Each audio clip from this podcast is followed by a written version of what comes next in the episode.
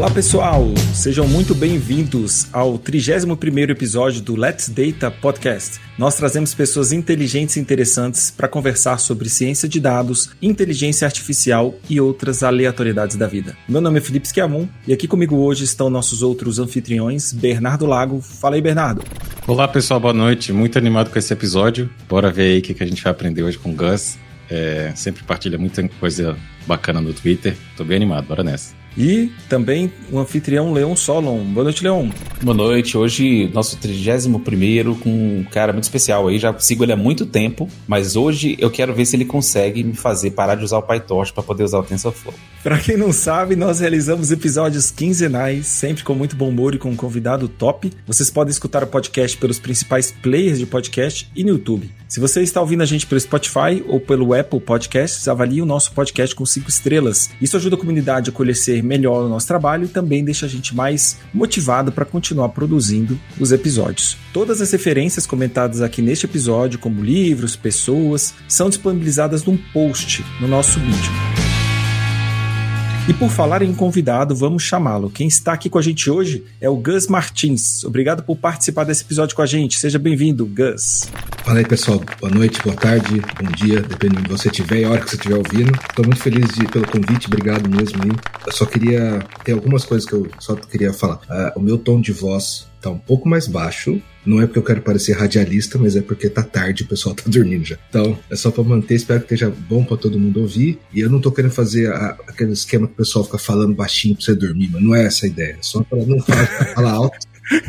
Outro detalhe, assim, eu falo, eu costumo falar menos sobre machine learning e inteligência artificial em português. Então, se alguns termos eu falar em inglês, não é porque eu sou aquele cara que ah, termos em inglês, não é só porque eu não faz parte do meu do jeito que eu falo, eu vou tentar o melhor possível, mas tem alguns termos que eu realmente nem sei. Perfeito, Gus. Não, e tá muito bom o som. Tenho certeza que o pessoal vai conseguir escutar bem. Falando sobre o Gus, ele é natural de São Paulo e fala com a gente hoje direto de Londres. Ele é Google AI Developer Advocate e vai contar pra gente como é trabalhar no Google, a gigante dos dados, e a experiência de viver fora do Brasil trabalhando com machine learning.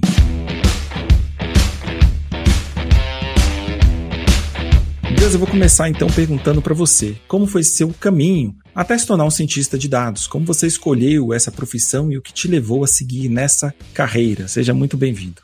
Obrigado. Cara, minha carreira, eu devo, ó, você, você não fala desde o começo, passando algumas partes mais rápido, assim. Eu comecei como desenvolvedor em 2000, 2000, no dia 4 de abril de 2000. Eu sei que era dia 4 porque no dia 3 de abril era meu aniversário e eu achei que não precisava trabalhar. O cara falou, não, começa, começa tal dia.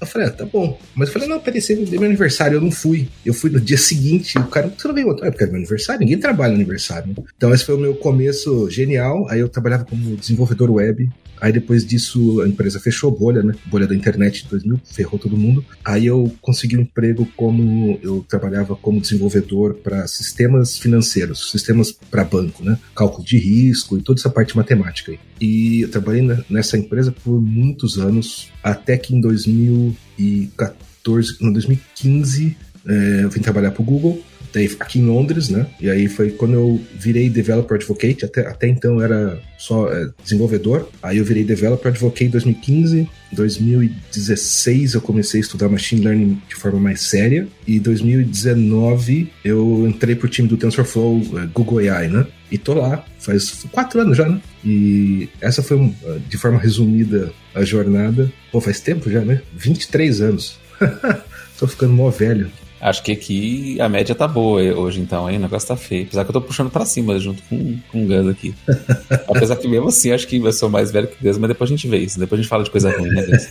é, não vamos, não vamos, não vamos desapegar a isso. É, deixa quieto. A gente está muito acostumado é, na área de, de machine learning, de data science, dos times de, de, de, várias empresas, principalmente as empresas pequenas e médias, normalmente é técnico ou é gestor. Mas a gente vê que nas big techs, em várias empresas grandes, tem o papel do advocate, né? Que é o, o papel que você, que você faz. E é uma coisa que a gente não, não comenta muito, e eu queria que você falasse um pouquinho é, de como é que são esses cargos, né? Quais são esse tipo de atribuição, qual é o tipo de trabalho que, que fazem, né? Que eu sei que, por exemplo, tem no Google, tem na Meta, tem no Hugging Face, tem várias, várias é, posições de, de developer advocate que tem muita gente que não conhece como é que funciona esse tipo de cargo.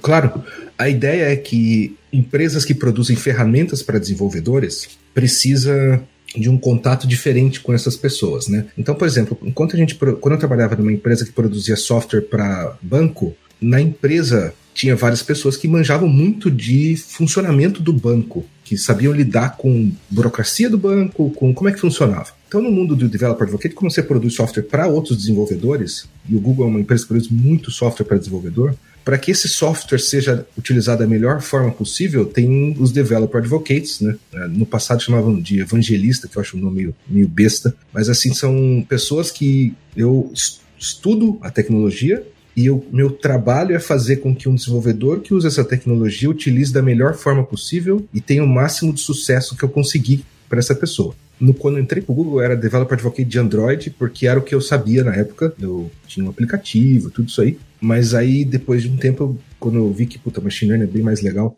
eu estudei e aí eu migrei de área. E tanto que hoje, assim, eu, eu vou, claro, eu devo conseguir fazer um aplicativo Android, óbvio. Não vai ficar excelente, mas eu consigo, né? Porque você acaba se especializando. Então, você se especializa muito em alguma coisa, em um produto, a ponto de você ser o usuário zero, você é o cara que é, fala sobre o produto externamente, você é o cara que recebe feedback, da comunidade, que fala com a comunidade, né, que faz esse tipo de evento, conversa com as pessoas, responde, tenta responder perguntas, tenta se colocar do, no ponto de vista do desenvolvedor é, a todo momento. Então, quando, é, sei lá, alguém interno fala, oh, e se a gente fizesse tal feature? Eu sou uma pessoa que vai falar, putz, isso é bom porque tal, tal, tal pessoa já pediu, tal empresa já pediu, ou isso é ruim porque estraga o fluxo assim, assim, assado. Então, eu sou um, eu faço um papel duplo, né? Eu defendo o desenvolvedor externo aqui, e eu também defendo o produto de, na, na comunidade, né?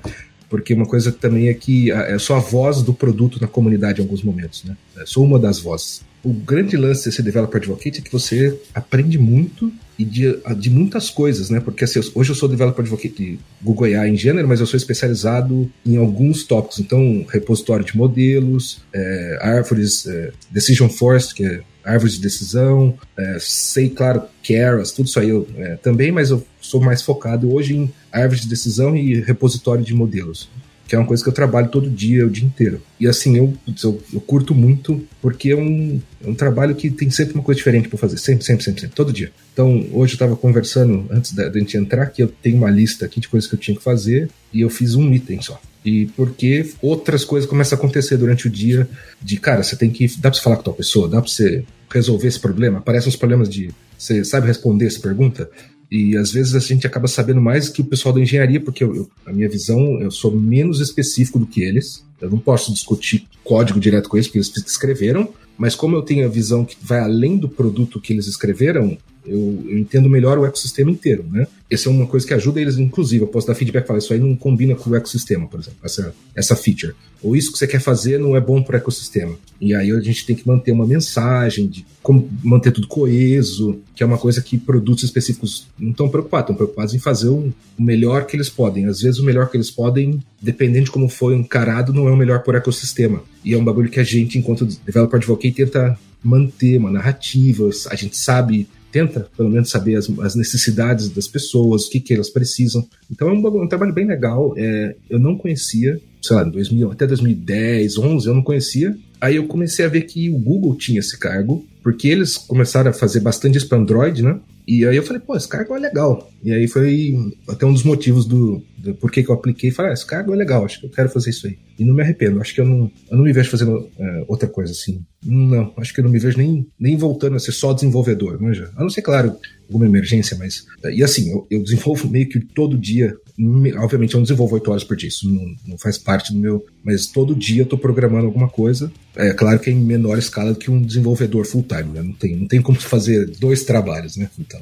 Mas é legal, eu gosto bastante, cara. É um trabalho que bem recompensador, assim. Quando você vê um, é, uma empresa, por exemplo, teve o, alguns anos atrás, eu trabalhava bastante com é, TensorFlow Lite, que é um, uma forma de. Não vou entrar em detalhe de tecnologia, mas é como você executar machine learning em dispositivos mobile, celular, microcontroladores, né? E aí os caras me chamaram para dar mentoria num evento, e neste evento tava o pessoal do Médico Sem Fronteira, o pessoal da França que veio aqui em Londres, aí eu estava com umas dúvidas, eu fui lá conversar com eles. O produto que eles estavam fazendo, é, eles têm aquele Petri dish, desculpa, não sei traduzir aquilo, aquele bagulhinho redondinho que você coloca amostras e aí ele faz reagentes e você sabe qual antibiótico você pode usar, porque aí você depende de como que reage lá. Para que, que serve isso? Porque se a pessoa tem, dependendo do, do, do sangue dela, ela tiver muita defesa contra algum tipo de reagente especial, a bactéria que está nele, você evita dar aquele antibiótico. Esse tipo de exame leva bastante tempo para fazer e custa dinheiro. Então, se você pensar, tipo, sei lá, Londres, São Paulo, é tranquilo, você tem acesso. Agora, se você tá no meio da Síria, com a guerra, e o moleque tá com a perna toda estourada lá, que antibiótico você dá para ele? E aí, o plano, o objetivo dos caras é resolver esse problema. E os caras, eu conversei com eles, dei umas sugestões, e assim, eles implementaram o bagulho. E o produto foi feito e foi aplicado. Tem um vídeo dos caras mostrando lá no bagulho da Síria. Eu falei, caralho, mano, eu participei disso aí. Claro que não foi eu que implementei, foi os caras, toda a expertise aí. Mas eu falei com essas pessoas, eu ajudei num produto que, mano, salva vidas, manja. Que vai, vai além do meu. Do meu. Ah, vamos aprender sobre Random Forest hoje. Você fala, caramba, mano, isso é muito legal. Então você conseguir aumentar, dar, responder as perguntas que esses caras têm, porra, pra mim isso já, tá, já é válido. Tem outras várias histórias nesse sentido de que você conversa com o pessoal e fala, caramba, você tá fazendo um negócio legal pra caramba. E aí o, o, fato de eu ter mais conhecimento de alguma coisa específica do que ele e poder compartilhar e ajudar essa pessoa a resolver um problema que que ajuda as pessoas, pô, isso é legal pra caramba, isso é muito, muito maneiro. Então, nesse sentido, o Developer Advocate é muito legal. Bacana, Gus. É, agora eu queria tratar um pouquinho, a gente vai falar do Google, claro que a gente tem muito interesse em saber sobre o seu trabalho no Google, como é que é, como é que você chegou lá, mas especificamente sobre trabalhar fora. Foi alguma coisa que você planejou? Você focou sua carreira em cima disso? Porque eu também, eu tenho, também tô fora, tô em Lisboa, não foi necess, não vim necessariamente para a carreira de cientista, fiz a migração depois que eu cheguei, mas ajudou essa carreira. Eu sinto que eu tive boas oportunidades aqui. Então eu queria saber com você se foi uma coisa que você focou, se você já está muito tempo fora do Brasil, se você puder falar pra gente, claro, e falar um pouquinho dessa carreira internacional do Gas. Claro, é, assim, eu quando foi 2013, eu decidi que eu queria ir embora do país por diversas razões. E assim, qual era, qual era uma forma de eu ir embora do país? Eu precisava arrumar um emprego fora, né? Não tem, eu, eu não, como eu já tinha, eu tinha uma filha na época de um ano, um pouquinho, casado, né? Então eu falei, cara, não, não tem como ir na, na louca. E boa sorte, eu precisava que uma empresa me patrocinasse. E aí eu comecei a pesquisar e uh, o Google era uma empresa que fazia isso. E aí eu falei, putz, vou atrás disso. E aí dei sorte de conseguir passar no processo e vim para cá. Então foi um bagulho planejado, eu queria. Falei, puta, eu quero sair. Eu já tive essa, tive essa vontade um, sei lá, uns sete anos antes, só que acabei não indo atrás. Ah, não, deixa, passou. Dessa vez eu queria e eu fiz, um, puta, parei. Tanto que foi assim. Meu processo foi. Eu apliquei final de 2013 Aí os caras me chamaram, levaram para Nova York fazer entrevista. Aí eu fiquei uma semana lá com os caras pagando, fiz a entrevista. Na sexta-feira o cara me fala: Ó, oh, mano, não deu. Aí, nossa, cara, eu ainda lembro da ligação, pra você ter uma ideia. Foi 2014, isso, fevereiro de 2014. O cara, não deu, mas foi muito perto. Eu vou te chamar de novo no fim do ano. E aí eu voltei pro Brasil, puto da vida, comigo, né? A falha, eu que não consegui. Voltei, primeira coisa que eu fui foi. Uma das primeiras que eu fiz foi chegar, falar pro meu chefe na época e pedir as contas. Porque eu falei, eu tô indo pro lado errado. Aí eu fui lá e pedi as contas. Claro que eu tinha uma condição privilegiada que eu conseguia parar de trabalhar por um tempo, né? Mas eu pedi as contas porque eu queria ficar em casa estudando, né? Pro processo, que é chato. Aí o cara. Pô, eu lembro também desse dia, porque foi. É, o cara pô, não queria que eu fosse foi super gente boa, sou amigo dele até hoje, a gente sempre conversa. Aí eu pedi as contas, saí. Ainda fiquei um tempo tentando ajudar eles a remontar a equipe deles lá, mas só ia, ajudava meio período e embora. Fiquei estudando, aí deu um mês e pouco, uma startup me. Um colega de uma startup falou: Você não quer me ajudar com esse aplicativo aqui? Eu te dou esse, de dinheiro. Aí eu falei: Puta, mano.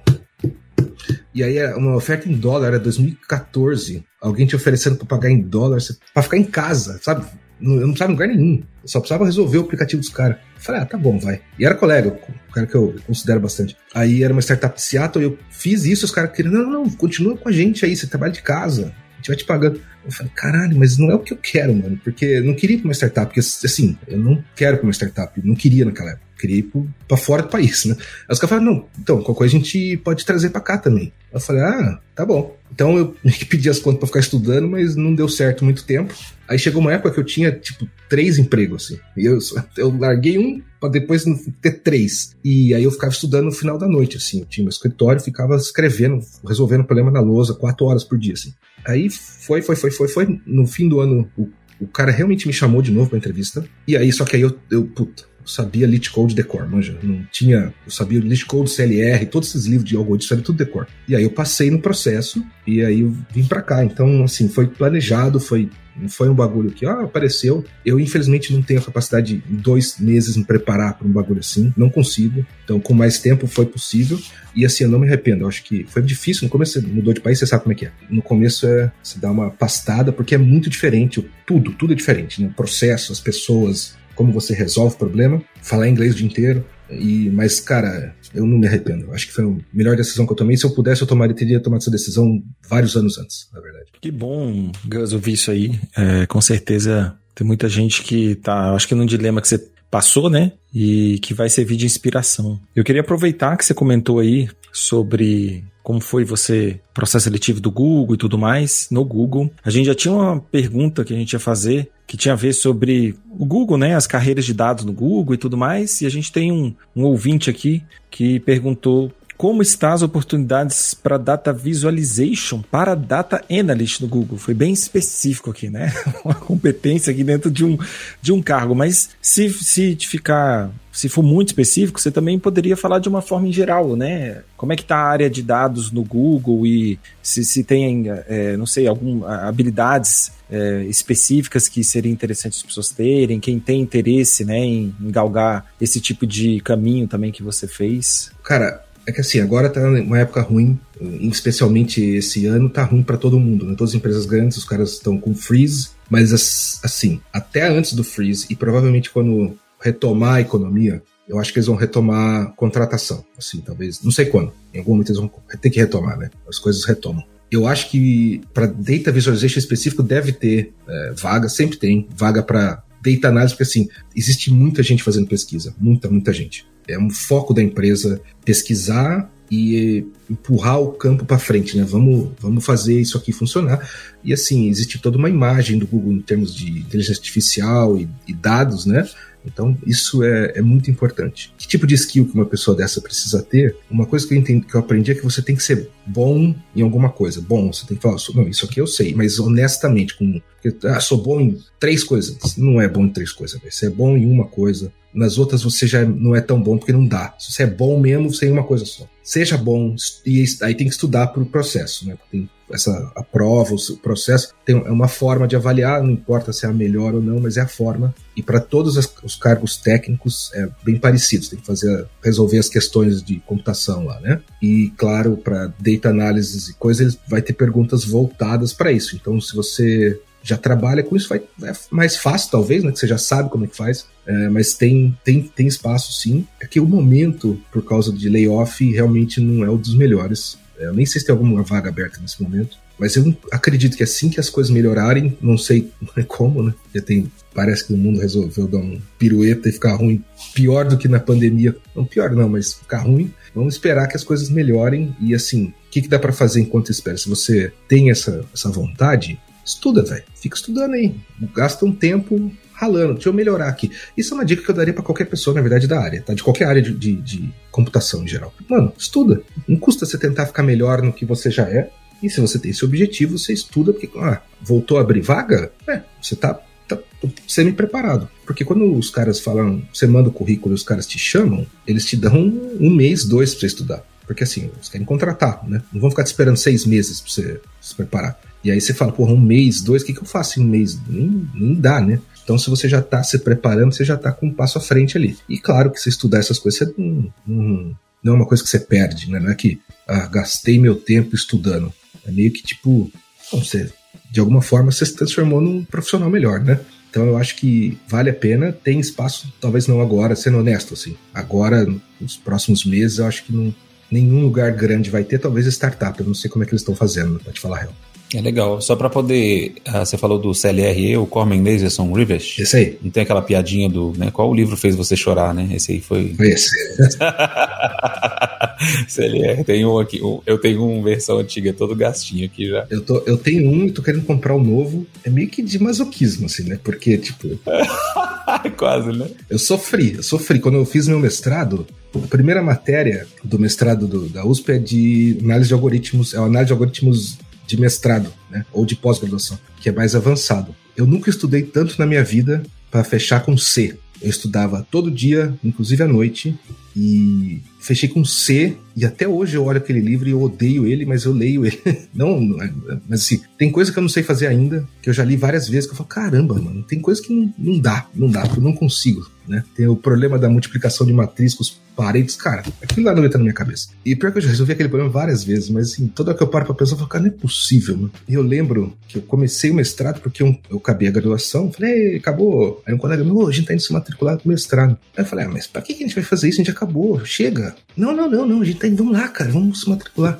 Eu falei, ah, tá bom, vai, vamos aí. Qual coisa a gente larga, né? E aí esse cara que me convenceu, ele não fez. Ele, ele foi o único que me da, do grupo. Que, não, não, ele não fez. E eu falei, cara.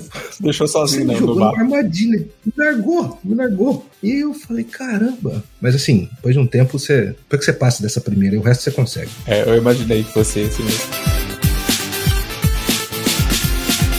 Falando de CLR, falando em, em, em, multiplicação de matrizes, né? Você é o cara que manja demais aí de TensorFlow e tem muita gente dos do nossos ouvintes, nosso público, que é bem iniciante ainda, né? E muita gente não sabe nem qual é a diferença de Deep Learning para Machine Learning convencional. Então aproveitar aqui, né? Já que você é um cara que gosta muito do, dessa área e conhece muito bem e tá o tempo inteiro no Twitter ajudando as pessoas a entender essas coisas. Qual é a sua, a sua explicação de, de, da diferença de Deep Learning para Machine Learning convencional, para redes neurais que não são profundas, né? Cara, o, uma forma que eu tenho, tento explicar é que existem níveis de coisas, né? Tamanhos. Então. Vamos começar por inteligência artificial. Inteligência artificial é um, uma área da computação onde você tenta ensinar uma máquina ou fazer com que ela pareça que sabe o que está fazendo. Então tem várias formas de inteligência artificial que não tem nada a ver com redes neurais, nem com machine learning mesmo. Né? Tem a ver com outros tipos de algoritmos. Então, que é uma coisa que a gente estudava mais no começo dos anos 2000, talvez. E a área em si, inteligência artificial, é uma área que é,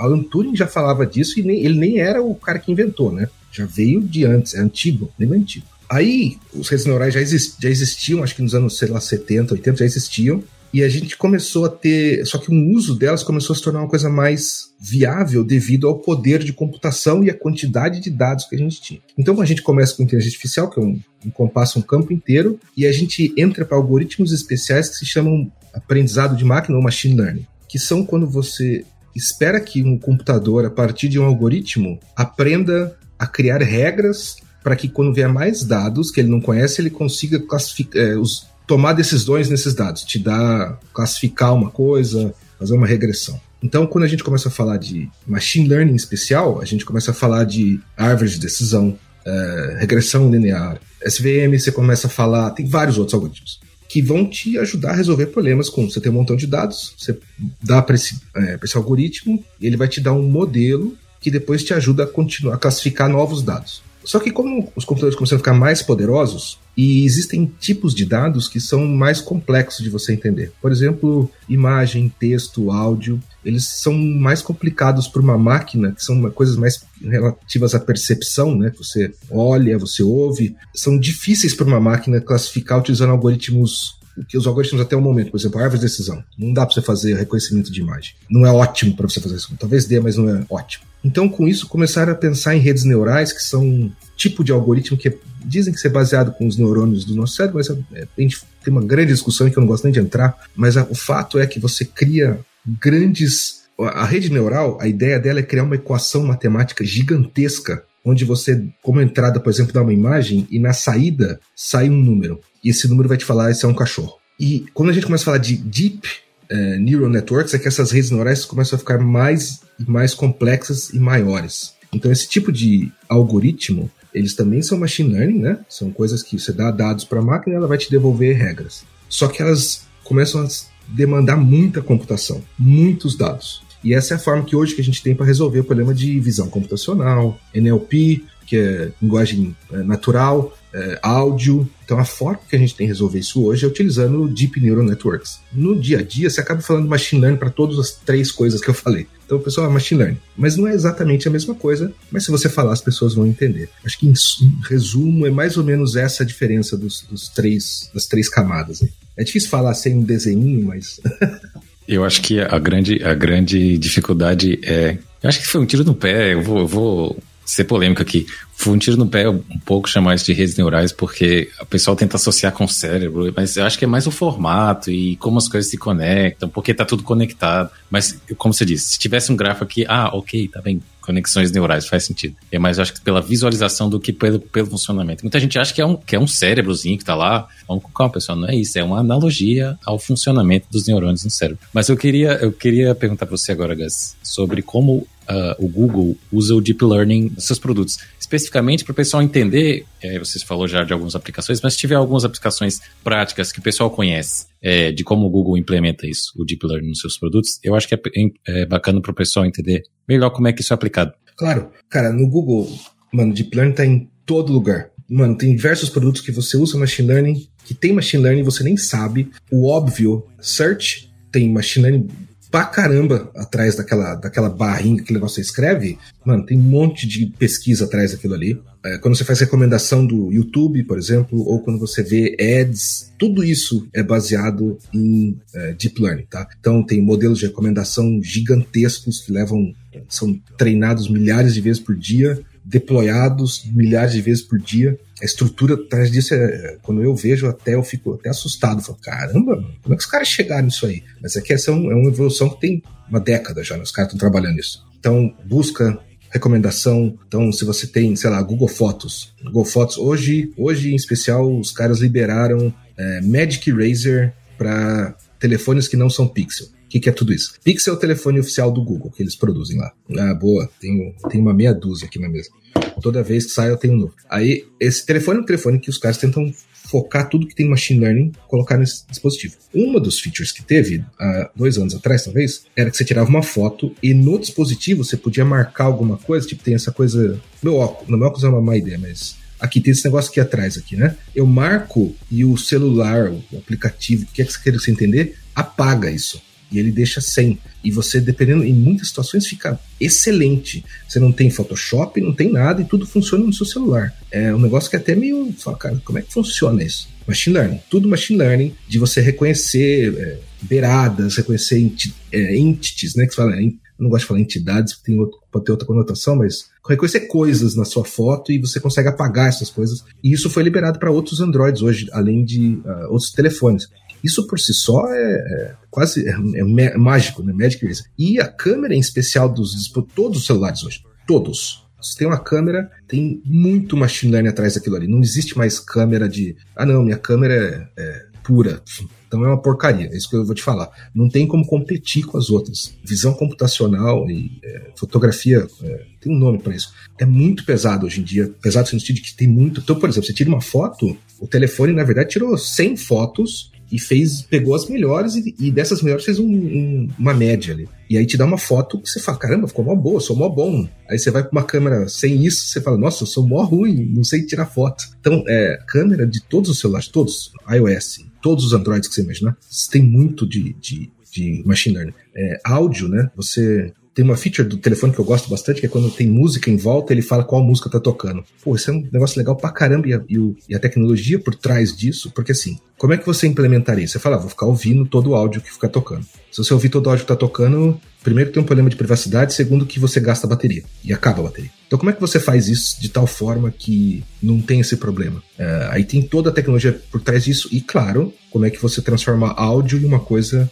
que o computador consiga entender, né? Então machine learning de novo. É, você tem o Gmail que você é, filtra spam, óbvio, mas que ele te ajuda a escrever o e-mail. Cara, é, tem o, o, Google Sheets fala que você quer completar toda essa coluna com seguindo esse padrão aí que você fez? Ah, quero, pum, funciona, pum, funciona muitas vezes, é, óbvio que nem sempre, mas uma coisa de machine learning que você tem que aprender é que não vai funcionar sempre. É você aprender a lidar com às vezes vai falhar. E, os, e quanto melhor for o seu produto, às vezes que falha, você às vezes nem percebe. Então, é, essa é a mágica de você fazer machine learning aparecer nos produtos. Quando falha, é, você fala, às vezes você não percebe, você passa batido de porque é, é projetado para que vai falhar às vezes. Então, quando a gente tem várias situações onde a, machine, a máquina vai falhar de uma forma ridícula ainda. A gente está vendo bastante disso em outros, outros produtos, que eu não, não vou nem citar, que às vezes eles falham, falam uma coisa absurda, inventam, Como é que você lida com isso? Então, essa é a forma de você criar produto. Você tem que saber lidar com a falha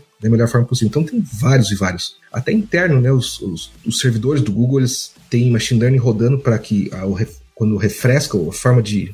Como é que fala isso? É, o cooling, o sistema de cooling de tudo é feito, controlado por machine learning para falar, ó, não, vamos controlar é, mais frio, menos frio, de tal forma que as máquinas fiquem bem, só que você economiza energia. Essa é a ideia. Né? Você sempre é, tenta economizar energia, gastar menos. É, então tem, cara, tem em todo lugar. Isso é uma coisa que sempre, sempre tem e é bem permeado, assim. Você sempre, é, todo mundo está falando disso, sempre, todo momento. chega a ser até chato às vezes. é, se, o, o, Bernardo falou, fez aí um coraçãozinho pro Google Pixel. Eu sempre quis ter um Google Pixel, só que aqui no Brasil ah, não, dá, é. não, tem ainda, infelizmente. Aí o Bernardo, como ele não, não traz para mim, aí fica assim quando ele vem pro Brasil, né? e funciona. Esse Magic Razer, cara, é uma coisa, é uma coisa violenta. É assim, a gente, a gente até passa batido como quanto de machine learning tem lá, mas é, funciona. Eu tirei as fotos, uma foto um dia na natureza assim. Claro que eu acho que a natureza é mais ou menos mais fácil porque tem muito padrão, mas tinha uma pessoa no fundo assim, ó, quer tirar essa pessoa, quero. E você não, não, não percebe que tava lá alguma coisa, assim. Até se você analisar bem, ah, peraí, não tem nada aqui. Então é, é engraçado. Gus, e ainda nesse, nesse tema aí de, de deep learning e tudo mais, né? Você falou de excelentes exemplos, né, de, de aplicações que a gente inclusive desconhece, já está até acostumado e nem sabe o que está rodando ali por trás, né? Como no caso do áudio, aqui mesmo nesse, na, nessa plataforma que a gente usa também tem algumas aplicações de redução de ruído. Fundo borrado aqui, né? Isso, fundo borrado, etc. É, tem, tem uma discussão no uso do Deep Learning, especialmente quando se trata aí tal de privacidade de dados de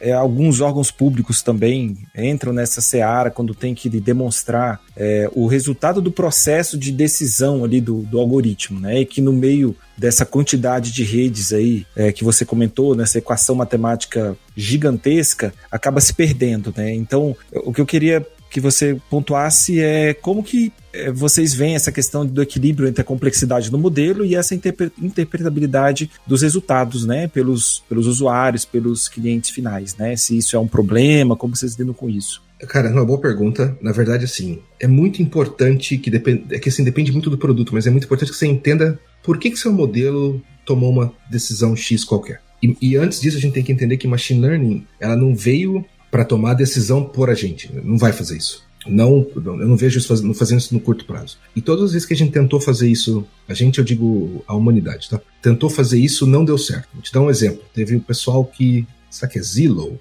Eles tinham um sistema que precificava a casa e aí se estava abaixo do preço, eles compravam. E o sistema fazia isso. Até que chegou uma hora que os caras tinham casa infinita e eles não tinham dinheiro e eles quebraram. E você fala, pô, a culpa é da machine learning? Não, a culpa é você deixar ela tomar decisão por você. Tem que ter uma pessoa que toma a decisão. Porque a, a máquina vai te falar, o preço dessa casa tá alto ou baixo. Quando você automatiza isso, fica um, tem outras questões. Então, primeiro, ela não toma, não deveria tomar decisão, as pessoas tomam a decisão. Agora, quando a máquina toma a decisão, dependendo do que for a decisão que for tomada, às vezes, por mais trivial que seja, você tem que conseguir entender por que, que aquela decisão foi tomada, por que, que aquela classificação chegou para você, de tal forma que você consiga melhorar isso depois. Então você pode falar, ah, mas se eu estou só classificando se uma imagem é um cachorro ou um gato, isso não tem problema. E aí eu te falo, tá bom, e se você tiver o Google Fotos, por exemplo, e aí você classifica pessoas como animais em algum momento por algum erro, o que, que vai acontecer? Várias coisas vão acontecer. Primeiro que vai ter um escrutínio do público que faz total sentido. Outra, vai mostrar, vai, pessoas perdem credibilidade na sua tecnologia, porque você não tem muito espaço para erro. Manja? Quando você começa a errar muito, você fala, pô, isso aqui não funciona. Aí você desiste. Então você perde credibilidade. Então você entender, mas por que eu tomei essa decisão? Aí você vai ver diversas razões. Provavelmente seus dados estavam contaminados, estavam mal feitos. Aí você fala, mas isso é um bagulho do machine learning? Esse é um bagulho que o machine learning aumentou fez aparecer mais, porque a gente tem muitos dados que não tem como as pessoas olharem tudo, né? Nós estamos falando de milhões de imagens, ninguém viu tudo. Mas no, a criação do banco de dados, por si só, já tem problemas de, de bias que os caras falam, né? Porque, dependendo de como é que eu gero um banco de dados para dar crédito para alguém, se eu colocar lá a cor da pele, por que você pôs cor da pele na sua base de dados? Ué, não, porque tá no cadastro. Tá, mas para quê? E aí isso já pode vir já gerando problema. O problema do machine learning é que vai ter isso lá, e se você não entender por que que seu sistema está tomando decisões esquisitas, você não consegue nem resolver o seu sistema, não consegue melhorar. Então é, é um problema que você entender todo o processo, de onde veio sua imagem, sua, os seus dados, desculpa, como você tratou eles, como você treinou o seu modelo, é extremamente importante. Então, machine learning vai se tornando cada vez mais complexo para é, fazer deploy em um produto, porque tem tudo isso, né? Você não pode, ah, treinei meu modelo, tô aí. Não é só isso, né? Na verdade, tem todo o processo de quais dados foram usados. Que transformações? Onde estão esses dados? Posso ir lá verificar? E à medida que as coisas vão ficando mais complexas, o banco fazendo um empréstimo, de repente dá um esquema da Americanas aí. Ué, mas como é que a gente chegou nisso? Vamos, vamos supor que não tenha maracutagem nenhum. Não tô, não achando que ninguém. Coisa, só vamos supor que usaram os dados e ninguém percebeu. Tá, mas como é que a gente chegou nisso? Vamos retraçar tudo para trás. Porque a gente tem que, em algum momento, tem alguma coisa errada. Então, isso é, é, acaba se tornando uma parte mega importante também, né? Então, a gente, tá, claro, gosta de ver o Magic Eraser, que é fenomenal, mas como é que eu cheguei lá de tal forma que eu não apague só pessoas negras, por exemplo? Ah, só funciona pessoa negra. Por quê? Por quê? Aí, para você não chegar nisso, você tem todo um processo que acaba tornando custoso, por isso que o machine learning acaba tendo um custo, né? Mas se você, mas faz parte, faz parte da tecnologia. Você quer ter a mágica, você tem que saber lidar com ela no caminho. Nesse sentido, até eh, para algum, algumas empresas, alguns produtos, é melhor você usar um algoritmo de machine learning que te deixa entender melhor o que ele está fazendo do que outro. Então, existem situações onde você usar uma árvore de decisão é infinitamente melhor do que usar uma rede neural. É, já começa que a árvore de decisão é sempre melhor em tab dados tabulares, sempre. Então, tem pesquisa, vamos usar transformers, uh, dados tabulares. Tá, não vai funcionar. Ah, funcionou aqui. Não, você vai ver como que o cara fez. Ele gastou 20 horas fazendo pré-processamento dos dados e aí funciona pro caso dele. Aí você fala, putz, não, né? Você podia ter rodado um random force aqui que dava quase igual. E o random forest você consegue entender o que está acontecendo. Você olha e fala, ah, essas aqui são as árvores que foram utilizadas. Ah, tá. Então, isso é muito importante. Então, quanto mais as pessoas forem conhecendo, é, melhor as ferramentas vão ficando. E claro, e assim, um analista de um data analyst, um researcher, ele tem que saber essas coisas. Falar, ó, que tipo de modelo que eu vou usar, que tipo de algoritmo eu estou usando, o que, que eu preciso de lineage, né? Que eles falam de, de manter a a linhagem de como é que eu cheguei naquele modelo, como é que eu mantenho a qualidade, isso aí é, é essa é uma das coisas complicadas do dia a dia que as empresas grandes estão fazendo, claro. Empresas pequenas eu não sei quanto eles têm de recurso para fazer, porque é, vai, uma, vai um tempinho aí, não é trivial não. Mas, cara, é muito importante você saber como interpretar é muito importante. E assim, acho que à medida que as coisas forem evoluindo, em algum momento vai ter talvez é, algum tipo de controle do Estado. Não controle, não é controle do Estado, é meio que. Como é que fala quando. Regulação? Regulação, regulação. De falar, cara, é, vocês estão fazendo isso, tem que ter algum tipo de regulação que eu nem sei como é que seria feito, mas vai, algum momento vai ter. Porque assim, é, por enquanto tá meio que na loucura, cada um faz o que quer, e aí acontecem coisas que não. Até mesmo, por exemplo, como eles têm regulação para controle dos dados que você dá para as empresas, né? Tem aqui na Europa tem o GP, GPDR, acho que no Brasil tem um outro, nos Estados Unidos tem um outro que é assim, ah, eu quero apagar meus dados. Agora, a empresa tem que ir lá e apagar os dados. Isso, isso se eles têm esse controle dos dados, vai em algum momento chega no machine learning também. Acaba sendo um, as coisas vão se, vão se encaixando, né? E, mas eu acho que vai ter regulação em algum momento, não sei como. Espero só que as pessoas envolvidas realmente saibam do que elas estão falando, não sejam só uns advogados, sejam pessoas também entendam o campo, né? Mas é importante, cara. Explicar como as coisas funcionam é, é, e quando você não consegue, então é um, você fica, caramba, por que tá chegando essa, por que, que tá acontecendo assim? E você tem que desmistificar, né? Tirar a mágica até você entender. Ah, agora entendi por que isso aqui aconteceu. Que não é trivial. É muito fera. Fiquei feliz de, de ver você que é um cara que, que é Deep Learning, conhece TensorFlow pra caramba, né? É, falar de, de, de, de algoritmos de árvores, né? A gente sabe que para dados tabulares, que normalmente é o que eu brinco que é o que paga os boletos no, no fim do dia da maioria das empresas, né? A gente fica louco para poder aprender deep learning e tal, fazer coisas em, em NLP e imagens, às vezes, os dados tabulares ali, que é a maioria do, do, dos trabalhos, né? E aproveitando até para quem não, não, não, sabe, a gente, eu falei para você que, que nossos ouvintes aqui às vezes são muito iniciantes, é, para poder entender a próxima pergunta, né? Quando, tá parecendo um negócio da piada, se você precisa explicar é porque não é boa, mas vamos ver se a pergunta vai ser boa. A gente falou de muito Deep Learning e hoje, basicamente, tem duas uh, bibliotecas principais, né? Que é o TensorFlow e o PyTorch. E você, acho que só... Tirando você, só o François Cholet ia conseguir me convencer mais a usar o TensorFlow do que você, né? Aí a gente é Team, team PyTorch aqui e agora o Gus vai ter que convencer a gente. agora o Gus vai ter que convencer a gente a usar o, o, o TensorFlow. Se quiser, pode usar os argumentos aí, Gus. Acho que vai ser legal. Não, só precisa de dois minutos, isso é tranquilo. Cara, é, uma coisa que é, que é, até interessante, assim, o, o que, que, eu gosto do TensorFlow? O problema de eu que, que eu gosto do TensorFlow é que eu não tenho como falar o que eu não gosto do PyTorch. E por que disso? Porque eu não conheço PyTorch. Eu não, nunca mexi. Eu já li código, já mexi, mas eu não conseguiria criar um modelo de PyTorch porque eu não tenho essa expertise. Aí você fala, por que, que você não tem essa expertise? Porque o meu trabalho é saber TensorFlow. É, e eu não tenho, eu posso dedicar um tempo para aprender outro, ou dedicar tempo para ficar melhor no que eu já, no que eu tenho que fazer. De qualquer forma, o que, que eu gosto do TensorFlow? A vantagem é você ter uma solução completa em qualquer, em qualquer dimensão. Então, você quer criar uma rede neural? Você tem. Você quer servir essa rede neural? Tem. Você tem o, a ferramenta para isso. Você quer servir essa rede neural no celular? Você tem.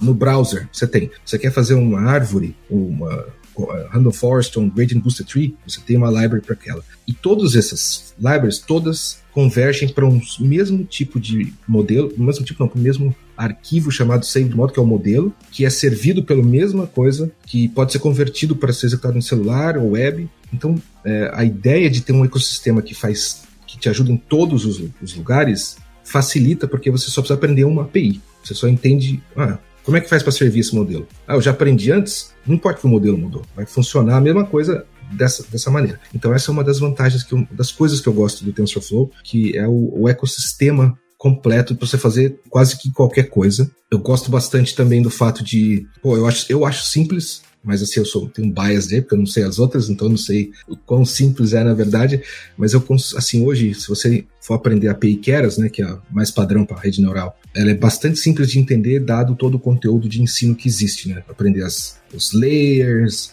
optimizers, loss, todo mundo ensina, você consegue aplicar aquilo e visualizar bem. O uh, ah, que mais que eu gosto? Paga meu salário, isso é bem importante. Tem uma boa também, vou te ajudar, hein? Tem uma boa também, que a documentação do Keras é um absurdo de boa. Né? Ah, porra. Os exemplos de lá é, é assim, é, é, isso é. De nada, mesmo. de nada.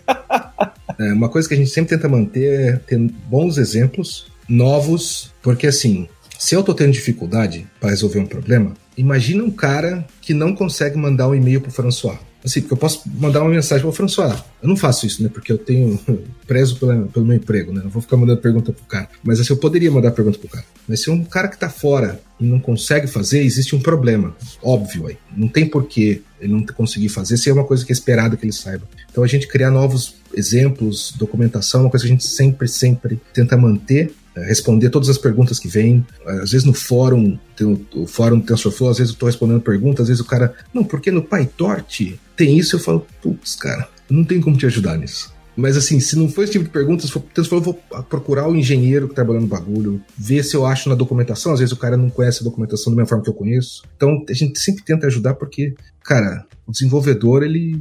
Eu sei que vocês têm tempo limitado, quando vocês, o desenvolvedor, não, tem tempo limitado para achar uma solução. E às vezes você não pode passar uma semana com um bug esquisito. Então a gente sempre tenta ajudar e pôr o melhor conteúdo possível. Esse é um negócio que a gente prima por manter o melhor conteúdo possível em prol de fazer a comunidade resolver problemas cada vez mais legais, assim, né? Igual eu falei do, do, do Médico Sem Fronteira, você fala, caramba, mano, o fato da gente tá pondo essa, esse conteúdo ajuda umas pessoas a fazer uns negócios que eu não faria, eu não, não trabalho lá, mas eles conseguem. Isso é um bagulho que, cara, me deixa mega feliz, assim. Então, pô, obrigado que a documentação tá tá de acordo, mas a gente sempre tá trabalhando para melhorar, sempre, sempre, sempre, sempre, porque as coisas continuam evoluindo, né? Putz, você tem que ter sempre o, que há de mais novo, o que há de mais, mais atual para as pessoas. Tanto que ano passado eu estava trabalhando com o pessoal do Keras CV. Keras CV é uma library do Keras que te ajuda a fazer CV de é, coisas visuais, né? Imagens, geração de imagem. E aí os caras estavam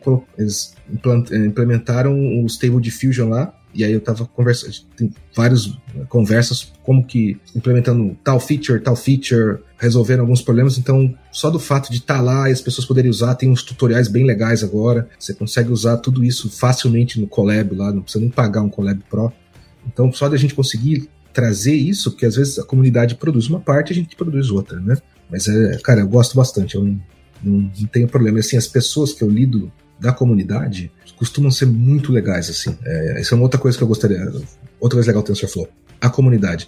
A comunidade, puta, eu converso com os caras que eu falo, poxa, que da hora que o cara tá fazendo, sabe? Eu fico, eu fico orgulhoso, assim, do cara. Pô, tá. Como é que esse cara faz isso, né? Eu, eu fico feliz de poder conversar com eles e, e às vezes até colaborar, né? Mas é, é muito legal, muito legal. Isso é um negócio que eu, eu curto, assim, a comunidade. O Gus me deu trabalho, vou ter que regravar meus vídeos tudo de PyTorch aqui pra. Come, começa pelos de árvore. Qualquer coisa que você falar de árvore, fazer o TensorFlow Decision Force, você pode começar por lá. Eu vou submeter pra você, pra você dar o crivo, pra saber se você besteira. Não der.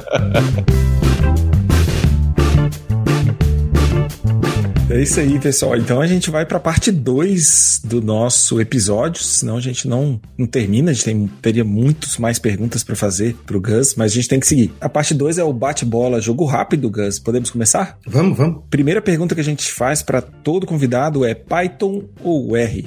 R? Que isso?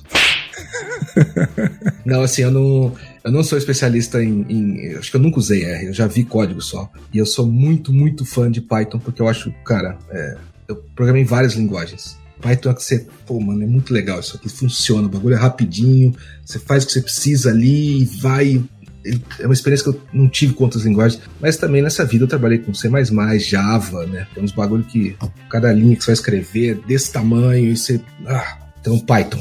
Muito bem. O Leão é, é javeiro das antigas aí. Ele ah, meu Deus. Não tem saudade, não, né, Leão? Tem nem um pingo, cara. Gus, próxima pergunta, nosso bate-bola. Um ou uma cientista de dados que é seu ídolo, sua inspiração, e que você fala assim: um dia eu quero ser igual essa pessoa? Cara, tem alguns, na verdade, né? Eu gosto bastante do François. Ele, mano, o François Cholet é o cara que criou Keras. E assim, na verdade, é, o, o, que ele. Uh, ele escreve mais do que do Keras, ele fala mais do que do Keras. E ele fala uns, ele tem umas visões que às vezes eu, ele, eu leio e falo, caramba, mano, como é que o cara chegou nisso, né? E fora que o conhecimento do cara é absurdo, assim, toda vez que eu ouço ele, assim, eu aprendo alguma coisa, sabe? O livro dele é muito legal, então, putz, sou muito fã dele. Eu sou fã do Jeff Dean, que é um, é o, é o SVP de, do Brain. Ele é um cara que, putz, ele. Sempre que eu ouço ele falando, né, eu nunca tive contato direto, mas ouço ele falando falo, pô. E assim, o cara fala bem, ele se expressa bem, ele parece, parece uma pessoa legal, mas nunca falei com ele direto. Mas acho que foi um só, eu colocaria o François, que é o cara que realmente me ajudou indiretamente, né, por causa do livro dele, a conseguir chegar na, na área de, de machine learning, que quando eu quis, que eu falei pro meu gerente, a resposta foi: não, não, não, isso aí é coisa de quem tem PhD, não é para nós. Aí eu falei: é, tá bom. Aí eu fiquei estudando sozinho até o recurso não me faltou, isso eu não posso reclamar, mas na época não, eles não tinham a visão talvez tão para frente que precisava. Perfeito, muito bom. Tinha que ter a menção aí ao, ao François aí no, no, episódio, né? Ele já havia aparecido aí no decorrer do episódio. O cara, o cara, o cara é ninja. É ninja mesmo. É, Gus, o que a inteligência artificial não consegue, na sua opinião? Pô, mas se fosse uns meses atrás, eu ia falar que não consegue ser criativa, mas mataram essa minha resposta. Eu acho que a inteligência artificial não consegue tomar as decisões por você. Isso não, não consegue agora, e eu acho que não vai conseguir no curto prazo. É, sem querer entrar em mérito se de large language models mentindo, não vou nem entrar nisso, mas eu acho que uma coisa que a gente tem que ter em mente é que a inteligência artificial não está aqui para tomar decisão por você. Ela não veio para é, te substituir. Eu acho pouco provável. Eu encaro como uma ferramenta, é um super martelo, manja? Martelo do Homer Simpson, tem um episódio que ele tem um martelo que fica batendo sozinho. Eu acho que é um super martelo que a gente nem sabe usar ainda tão bem, mas que vai, que vai facilitar para todo mundo. Hoje ainda a pessoa fala, ah, não, tá é, replacing, não sei quem, replace. Eu ainda acho que talvez um outro emprego vai ser menos necessário, mas com a criação de outros que vão ser mais, que nem talvez nem existam. Mas eu acho que vem mais para ser uma ferramenta que te transforma num cara, uma pessoa mais produtiva, tal como carro, tal como diversas outras, computador. Lembra que tinha uma época, é, o Leão deve lembrar que tinha o pessoal que aprendia datilografia, sem querer te chamar de velho, mas você falou que tem um montão de tempo de computação. O pessoal fazia aula de datilografia, lembra? Ficava na máquina, pá, pá, pá, pá, pá. E não existe essas pessoas mais, né? Porque, eu, na verdade, não é que existe. Essas pessoas evoluíram para trabalhar com computador. Elas ficaram lá e aí o computador virou outra profissão. Eu acho que é mais nesse sentido, tá? Que vai trazer mais pessoas. É, eu acho que, resumindo, não vai tomar decisão por você, não vai te substituir. Isso não, não acho que vai acontecer. É uma visão parecida que a gente pensa aqui, Gas, também. É, eu queria, agora, próxima pergunta do nosso bate-bola. Um livro. Não precisa ser técnico, pode ser um livro que te inspira, ou mais de um até. Mano, tem alguns livros, eu vou falar de livros técnicos hoje, é, para não, não entrar em, no mérito de, de coisas. Tem, tem, inclusive aqui, esse é um livro que eu amo. Esse livro eu acho espetacular se você quer aprender Machine Learning. Fala o nome aí pra gente, Gus, porque tem gente que vai estar tá só escutando, aí vai poder ver. Ah, tá, tá, tá. É o Hands-on Machine Learning with Scikit-Learn, Keras e TensorFlow. É o livro que tem o lagartinho na capa do uh, Aurélien Geron. Esse livro, cara, ele é muito bom. Tem todos os capítulos, tem os exemplos, tá no GitHub do cara. Você vai lá e faz, tá tudo no. Dá você ter um notebook, você só é, pode fazer você, sabe, executar o código, não precisa digitar nada. Então, esse é um livro excelente e, cara, eu sempre tô, tá aqui na minha frente, né? Eu tô sempre lendo, inclusive é, os, os, capítulos de árvore, eu tô trabalhando nos bagulho lá e eu tô. É muito bom. E aí tem o conteúdo do François, óbvio, o Deep Learning with Python, do François Schuller. Esse livro ele tem uma analogia para o que, que uma rede neural faz, o que, que uma rede neural faz, que é espetacular. A ideia do cara é o seguinte: imagina que você tem dois papéis e você amassa eles assim, faz uma bolinha. Essa bolinha são seus dados. A rede neural é você desamassando os dois papéis e conseguindo separar eles. E assim, ele e o que ele, ele mostra como é que. Na verdade, faz um exemplo com, com pontos, né? Que você vai transformando o espaço rotacionando, gira, faz não sei o quê, e no final você separa e você fala: caramba, mano, essa, essa, não, não, essa visão não tinha. Então, é um, esse tipo de, de insight é um bagulho que você fala: putz. E um último livro que eu tenho, que eu leio quase sempre, que não tem nada com learning, que é Effective Python, porque, óbvio, Python é a melhor linguagem do mundo, programe de forma efetiva. Cara, eu recomendo fortemente esses três livros. Eu tenho um último livro que eu, eu não recomendaria o CLRS de jeito nenhum. a, não ser, a não ser que você queira sofrer, mas é ser um livro muito bom. Tem o Cracking the Code Interview, né? Que foi, me ajudou a arrumar meu emprego. Então, não posso não recomendar o, o livro da, como é que é? É Gale, alguma coisa Gale, esqueci o, o, primeiro nome dela. É, esqueci o nome dela também. É, esse livro é muito bom para quem, pra quem tá ralando lá com, com os desafios de Late Code, né? Exato, ele te dá uma visão. Tem, vai além do, da, do, dos desafios, né? Porque ela fala um bagulho que é. Cara, quando você receber sua oferta, negocia. E eu, eu não tenho essa mãe, eu sou velho, eu não negocio essas coisas. Mas estava escrito lá, né? Quando eu recebi minha oferta, eu falei, porra, vou negociar isso aqui. E aí eu, eu mandei uma contraproposta, né? Eu mandei, e isso foi, sei lá, tarde, né? E depois daquilo, eu fiquei o resto do dia e o outro dia pensando, cara, eles vão tirar a oferta. Eu fiz, eu me ferrei, eles vão tirar a oferta, porque eu pedi, sei lá, quanto, quanto a mais, nem era muito, isso era ridículo. Meu, eu vou perder todo o negócio que eu trabalhei o ano inteiro, porque eu fiz, ó, porcaria. Daí no outro dia a pessoa, ah não, tá bom, ok, fechado. Eu falei, yes! Só que daí eu fiquei pensando depois, puta, eu devia ter pedido mais. Porque se, se, eles, se eles falaram ok sem nem discutir. Tem o. Toda vez que acontece uma coisa assim, tem o Two and a Half Men, né? Que tem o, o tio com o, com o sobrinho. E aí o tio quer comprar alguma coisa do sobrinho e o sobrinho não sabe muito bem como pedir e fala o, o, valor e ele dá o dinheiro na hora, assim, aí ele para pra pensar, fala, nossa, você podia ter pago mais, né? Ele falou, você nunca vai saber. é, exato, exato. É E o legal do livro do. A gente gosta muito de todos os livros que você colocou aí. O do uh, Hands-on Machine Learning ainda é legal porque o, o, Eu não sei como é que fala em francês, né? Aurélien Geron, sei lá como é que fala. No Twitter ele é muito ativo e ele responde tudo. É surreal, assim. Tinha um. um é, ele estava ele tava escrevendo a terceira edição e aí ele falou de vários algoritmos lá, de. Eu nem lembro o que, que era, mas acho que era de Transfer Learning. Aí é, ele falou: Ah, vocês têm algum que, que eu esqueci e tal. E aí eu mandei, falei, meu cara, nunca vai ler esse negócio, né? E aí ele pegou e respondeu. Falei, eita, é verdade, isso aqui já tá, tá na primeira, mas acho que eu não coloquei na segunda. Então, quem tiver, é, quiser aí pelo menos ajudar, na, na, é quase como um livro comunitário, assim, ele pega muita coisa da comunidade. E ele é fenomenal, a didática dele é um absurdo, negócio muito. O livro do cara é muito bom mesmo, assim, o, esse, eu, o problema é que eu tenho o, segunda, essa terceira, né, que saiu agora esse ano, ano passado, desculpa, e eu tenho a segunda edição que tá lá na, tem que dar um jeito de doar para alguém. Que assim, eu não. Eu moro em Londres, né? Eu não tenho espaço infinito pra, coisa. Mas, cara, os livros caras são muito bons. Eu lembro que o último evento que eu fiz antes da pandemia, que a gente trouxe um monte de gente para falar de TensorFlow Extended e Machine Learning Operations, né? Que é fazer aqueles pipelines que eu te falei. A gente trouxe um monte de cara e a gente conseguiu. Tinha uns, sei lá, uns 30 pessoas a gente conseguiu dar um livro desse da segunda edição para cada um que veio. E eu falei, porra, isso sim é, é swag, né? Você dá um, um, livro pro cara, um livro bom pro cara, você dá um bagulho que o cara não é uma caneca só, é um bagulho que o cara vai para casa e fala: caramba, mano, esse livro que é da hora. E eu queria ter ganho aquele livro, apesar que na época eu já tinha. Mas eu, foi, eu lembro que foi assim: o evento foi muito legal, mas o, foi um swag que eu falei: caramba, puta ideia boa essa, não foi minha ideia. Mas uh, falei: pô, ideia boa mesmo, você dá um livro pro cara.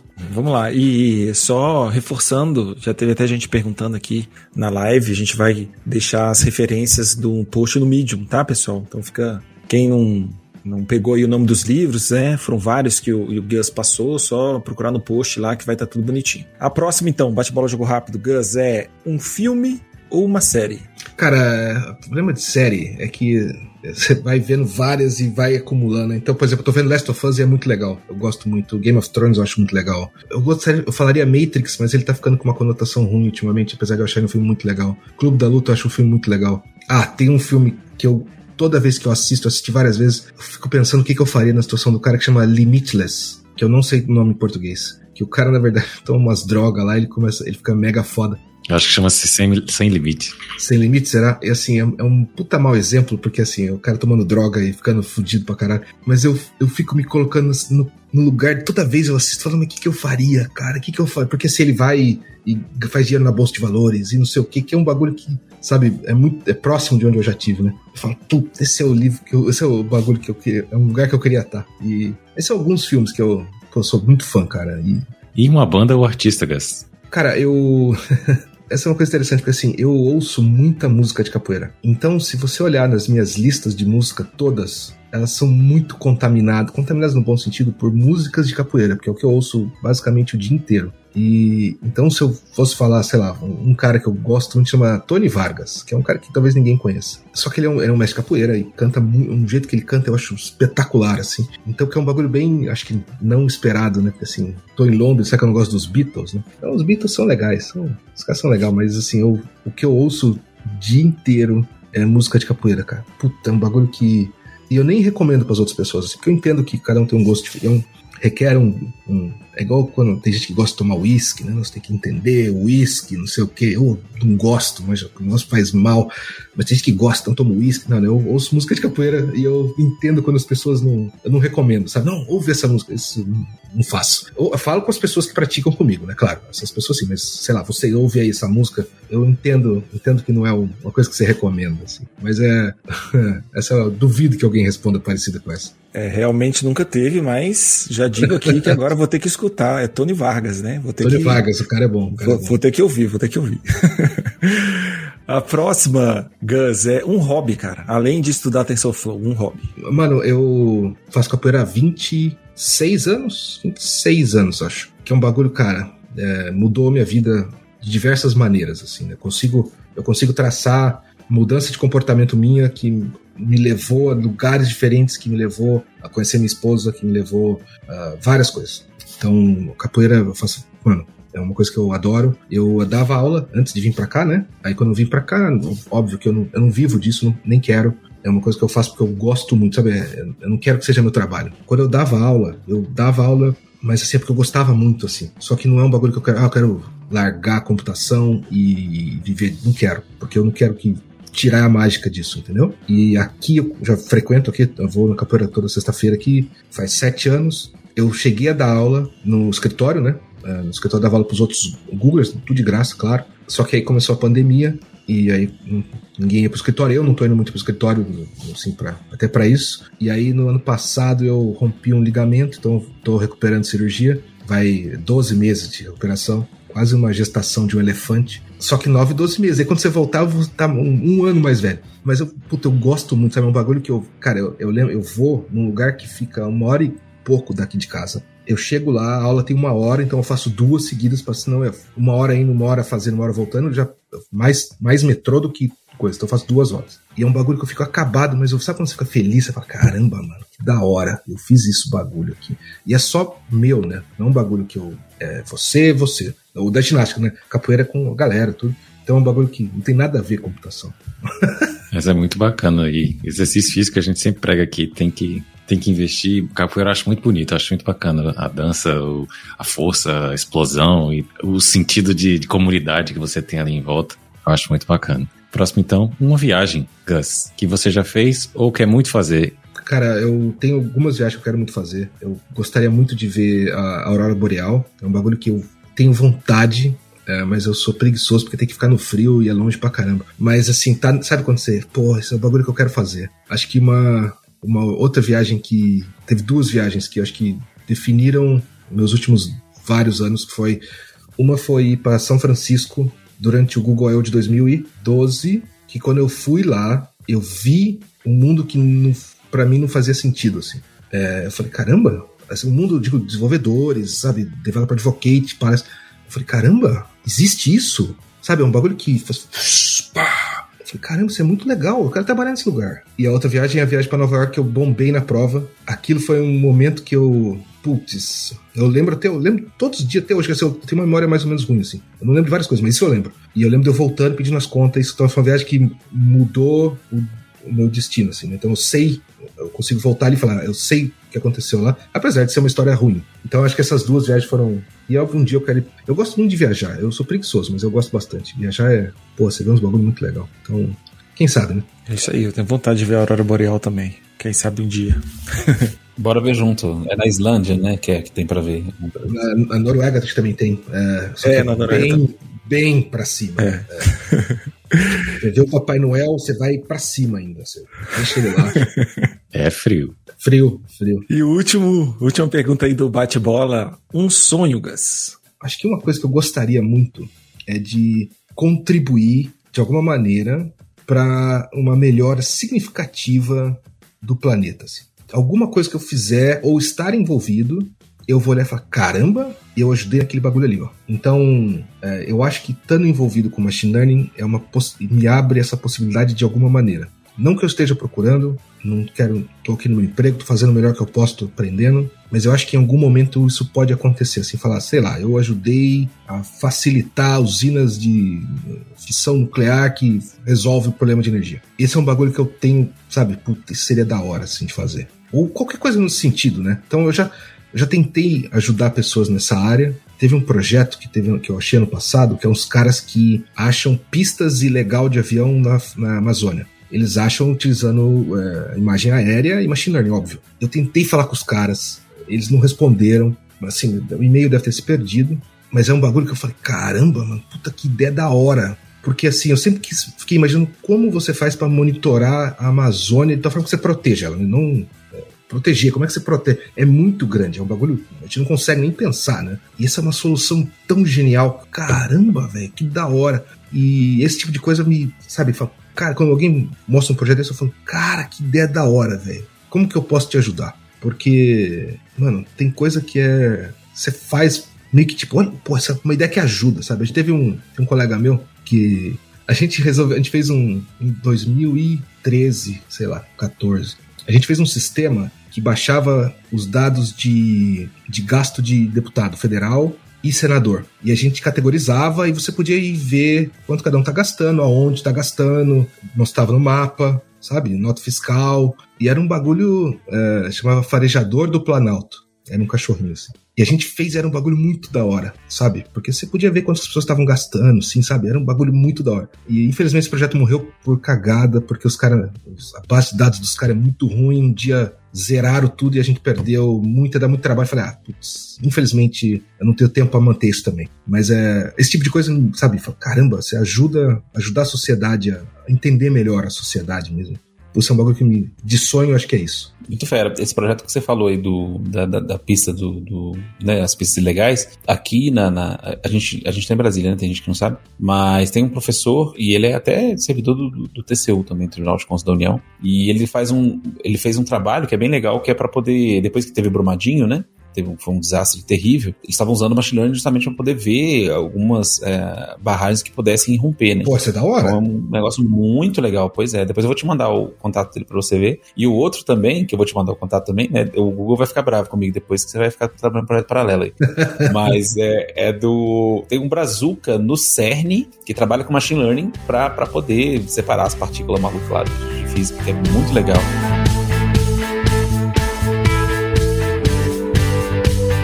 Esse aí. Então, agora no último bloco, Gus, a gente quer fazer a pergunta de um milhão de euros. Manda aí. Libras. De libras aí, já que você tá em, em Londres, né? É que agora vale a mesma coisa que euros. Né? tá perto, né? Tô pobre. que conselho você poderia dar para a pessoa que está querendo entrar para essa área de data science? Seja que já fez graduação, que está querendo fazer, o que, que ela precisa estudar, que, que, ela, que perfil que ela tem que ter, o que, que ela precisa fazer? Cara, é, essa é uma boa pergunta. tem algumas coisas que eu acho que são interessantes. Se você quer entrar para a área de data science, você primeiro saber uma linguagem de programação, que provavelmente vai ser Python, que é onde é está a maioria das pessoas, você não precisa inventar moda, não precisa fazer sua vida ser mais difícil, só segue, nesse sentido, segue a maioria. Eu acho que você ter um bom embasamento matemático vai te ajudar de análise de dados, ciência de dados, essas coisas, entender a parte matemática eu acho bastante importante. No começo talvez não, mas depois você vai ter que entender para saber o que está fazendo. Tem, se você tem a possibilidade de fazer uma faculdade, faça uma faculdade. Eu não acho que é um desperdício do seu tempo. Eu acho que é uma. Você vai aprender coisas que dificilmente você sozinho iria aprender, porque pode ser chato pra caramba, mas vai ser válido para você entender o que tá acontecendo. Então, fazer uma faculdade e, assim, tentar se especializar. O que eu sempre tentei é sempre tentar ser bom em uma coisa. Você vai aprendendo várias coisas, mas seja tenta ser bom em uma coisa que as pessoas falam, pô, você tá com problema nisso? Fala com o Gus lá. E você resolveu o problema da pessoa. Se você consegue fazer isso, você, eu acho que você tá muito bem. É, você não precisa falar, eu sei front-end, back-end, mobile, você não sabe. Se você fala que você sabe, você não sabe. Pode ser controverso, mas não tô muito preocupado com isso. Você não, não vai ser bom. Não tem como a pessoa ser bom em várias coisas diferentes. Não tem tempo de um dia para isso. Então, quando eu resolvi que eu queria gostar de machine learning, eu sabia que eu, em algum momento, eu não seria mais um bom desenvolvedor Android. Eu sabia disso. Eu tentei manter, faço uma coisa aqui, mas não dá, não dá. Você não consegue estudar os dois ao mesmo tempo. Então, seja bom em uma coisa, e eu acho que é, se você está começando agora, é um excelente momento, tem muita coisa legal acontecendo e que vai acontecer. Então, você está bem nessa área, você, você vai ver a revolução vindo, né? Eu acho que é um. Pessoal, qualquer tecnologia que está vindo é, é essa, né? É, eu não consigo pensar em nenhuma outra tecnologia que vá revolucionar no, nos próximos 10 anos e você vai estar envolvido nisso, né? Então muita coisa eu acho que legal vai acontecer e eu, eu não tenho como recomendar mais a área de, de machine learning, data science. Eu acho que é muito legal. Se você quer ser pesquisador, que é o cara que você não vai, você não é o cara que põe uma aplicação, não, você vai e inventa coisa nova. Esse tipo de gente, aí você vai. A graduação não é suficiente, você vai ter que talvez fazer uma pós-graduação, mestrado, doutorado, porque na hora que você aplicar, os caras vão ver isso, porque é um outro tipo de profissional, né? Que você precisa estudar mais. É só que eles estão acostumados a escrever papers, é pesquisa, é outro tipo de profissional. Então, se você quer ser esse tipo de pesquisador, talvez focar nisso de uma graduação, pós-graduação. Isso não é o meu perfil, por exemplo. Eu é, parei no mestrado e estava bom já. Ninguém me enganou para fazer doutorado. Aquele meu colega, ele não conseguiu me enganar para continuar. Então, mas assim, se você quer ser pesquisador, você tem que fazer um pós, uma coisa assim, um doutorado, uma coisa assim. Faz parte do, do que o pessoal espera. E eu recomendo fortemente, cara. É, é, um, é uma excelente área. Eu não. Cara, eu curto. Uma coisa que eu curto, sabe? Eu, não é que eu acordo de manhã e venho pra cá, ah, que chato. Cara, sempre tem uma coisa legal, uma coisa nova, uma coisa que você fala, caramba, que da hora, como é que isso aí funciona? E sempre, sempre, sempre, sempre. Então isso é, eu, eu gosto muito, eu acho que eu, eu recomendo para todo mundo, se quiser, essa é a área. Muito bom, Gus. A gente concorda totalmente com você. Não tem nada a retirar. E valeu aí a resposta, valeu um milhão de libras aí, sem dúvida. Pode, pode fazer o Pix.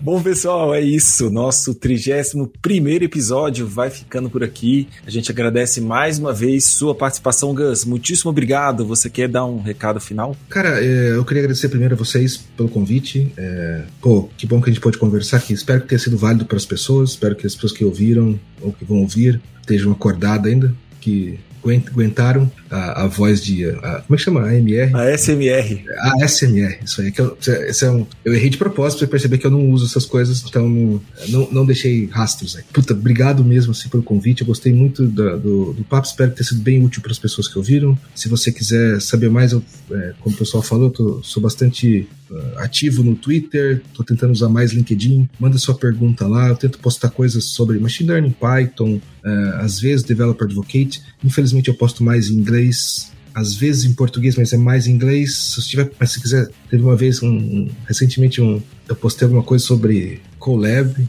e aí um cara postou uma pergunta que eu sem querer julgar, mas cara, percebi que ele falava português, apesar de estar escrito em inglês. E aí o cara perguntou se fala português, fala, fala. Eu tentei responder pro cara em português, porque assim, aí eu respondo na, na reply, eu respondo ali que o cara quiser, que eu, que eu saiba. E, mas, cara, tô sempre lá manda pergunta, segue. Eu acho que é importante a gente fazer parte da comunidade. Uma coisa que eu aprendi nesses últimos anos é você fazer parte da comunidade, colaborar com a comunidade, mandando perguntas ou até criando conteúdo é muito é um super poder que não, as pessoas às vezes não percebem, assim, sabe? Eu, cara, tive várias oportunidades da vida que eu só tive porque eu fazia parte de comunidade. Comunidade, sim, você vai dar uma palestra no evento GDG ou num evento qualquer, The Developer Conference, acho que tem ainda, né? Tem palestra lá, você vai conhecendo as pessoas, tem pessoa que eu conheço desde aquela época ainda, que tá morando aqui na Europa, que conheço daquela época, sabe? Você vai fazendo amizades, então, putz, manda suas perguntas, segue lá, faz parte da comunidade, eu acho que é. A outra dica, você quer seguir ser Data Science, faz parte da comunidade.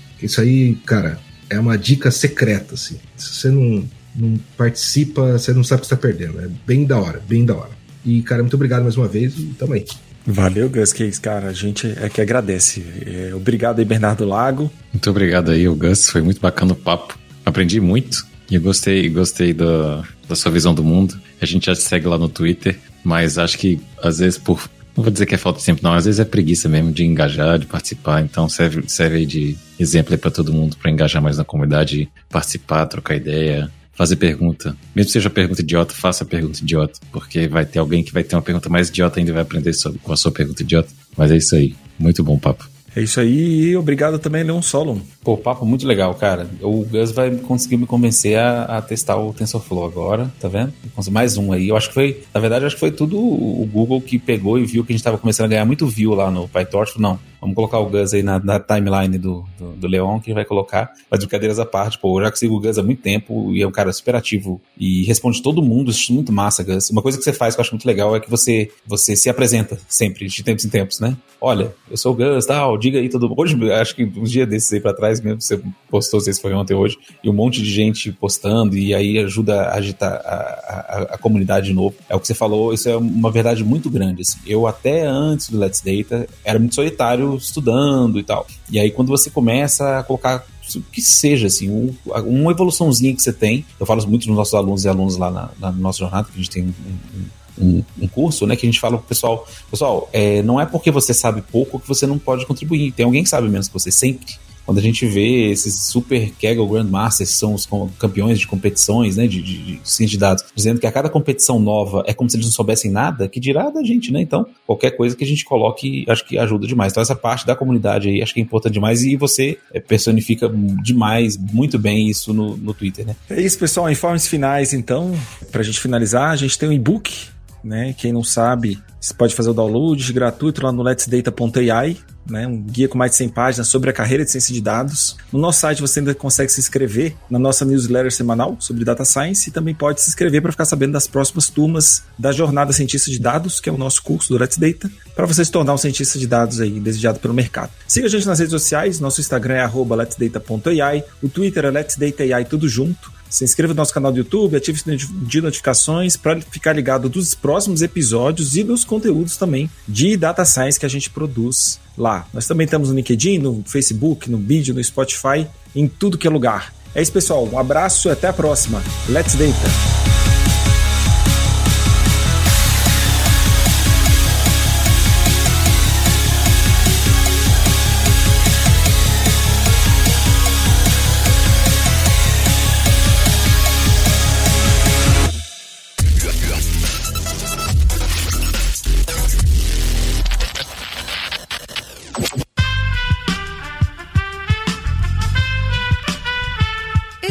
Podcast foi editado por Aerolitos Edição Inteligente.